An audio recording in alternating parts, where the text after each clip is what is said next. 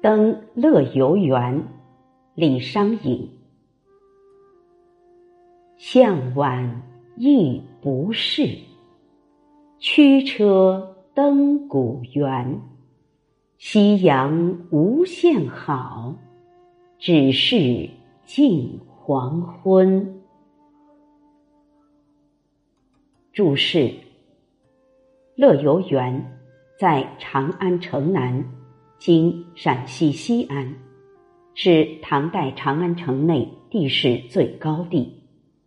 汉宣帝立乐游庙，又名乐游院，登上它可望长安城。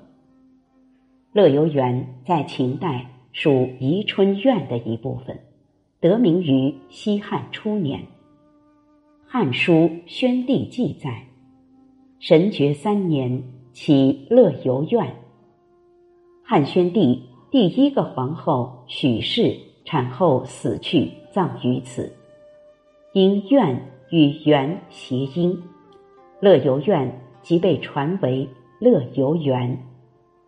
对此，《关中记》有记载：宣帝许后葬长安县乐游里，立庙于曲江池北，曰乐游庙。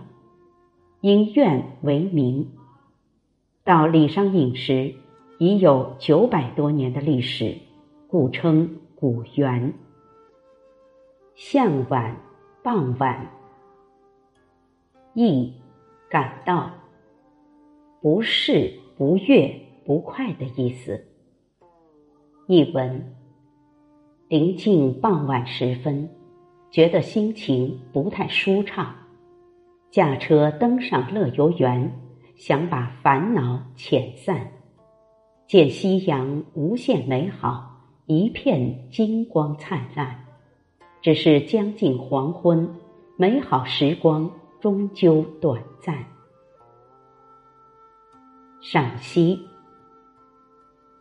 乐游原是唐代游览胜地，直至中晚唐之交，乐游原。仍是京城人游玩的好去处，同时，因为地理位置高，便于揽胜，文人墨客也常来此作诗抒怀。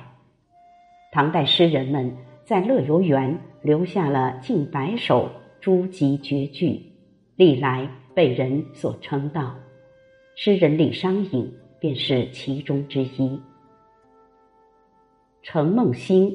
李义山诗集兼注中记载，此诗当作于会昌四五年间，时义山去河阳退居太原，往来京师，过乐游原而作是诗，盖为武宗优也。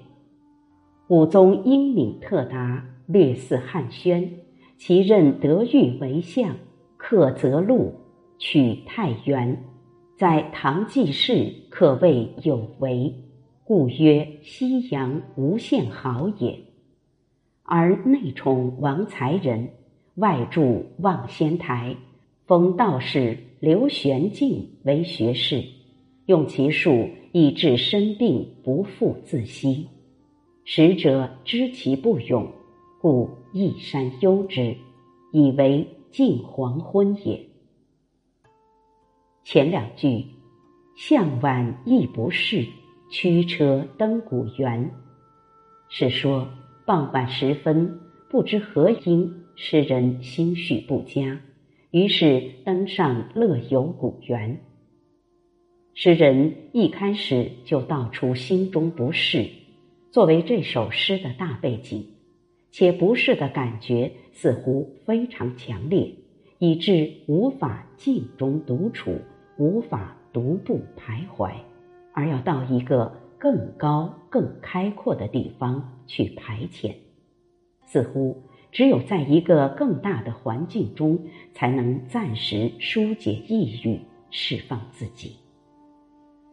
后两句：“夕阳无限好，只是近黄昏。”登高望远，壮伟的长安城阙。和秀美的山川田野，都沐浴在夕阳的金色余晖中，诗人精神为之一振，不禁由衷发出感叹：“夕阳真是无限美好。”然而，正当陶醉之际，生性敏感的诗人又不禁悲叹起来：“太阳就要落山，这无限美丽转瞬即逝，可惜好景不长。”诗人想要挽留，却又无能为力，心中又添怅惘惋惜之情。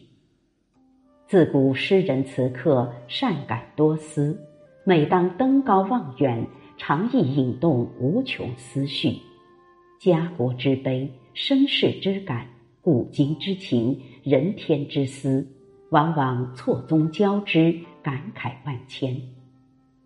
这种感慨。当然，不仅针对夕阳，至于它意味什么，就留给读者自己品味了。这两句近于格言式的慨叹，含义十分深刻。它不仅对夕阳，也是对时代所发出的感叹。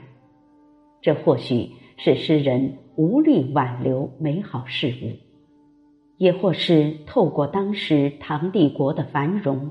预见到社会的严重危机，而借此抒发内心的无奈感受。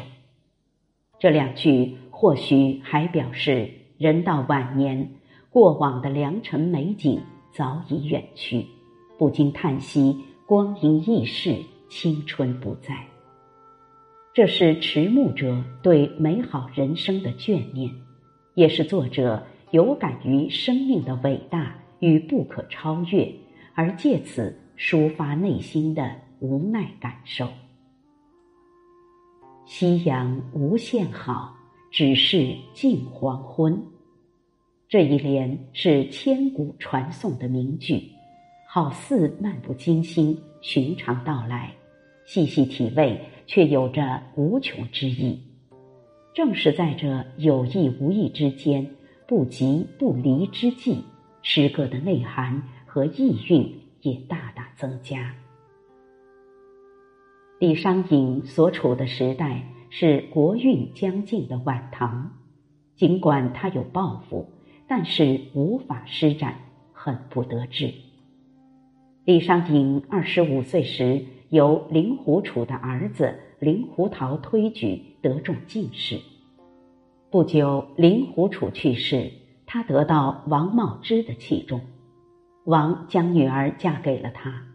因为王茂之是李党的重要人物，李商隐从此陷入牛李党争，不能自拔，在官场之中异常失意。这首《乐游原》正是他心境郁闷、为排遣亦不适的真实写照。当他登上乐游原。看到一轮辉煌灿烂的黄昏斜阳，于是发乎感慨。也有人认为夕阳是嗟老伤穷、残光陌路之感叹，也有认为此为诗人热爱生命、执着人间而星光不灭，是积极的乐观主义精神。千百年来，多种观点争论不休。莫衷一是。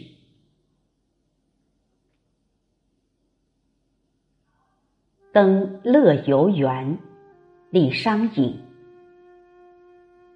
向晚意不适，驱车登古原。夕阳无限好，只是近黄昏。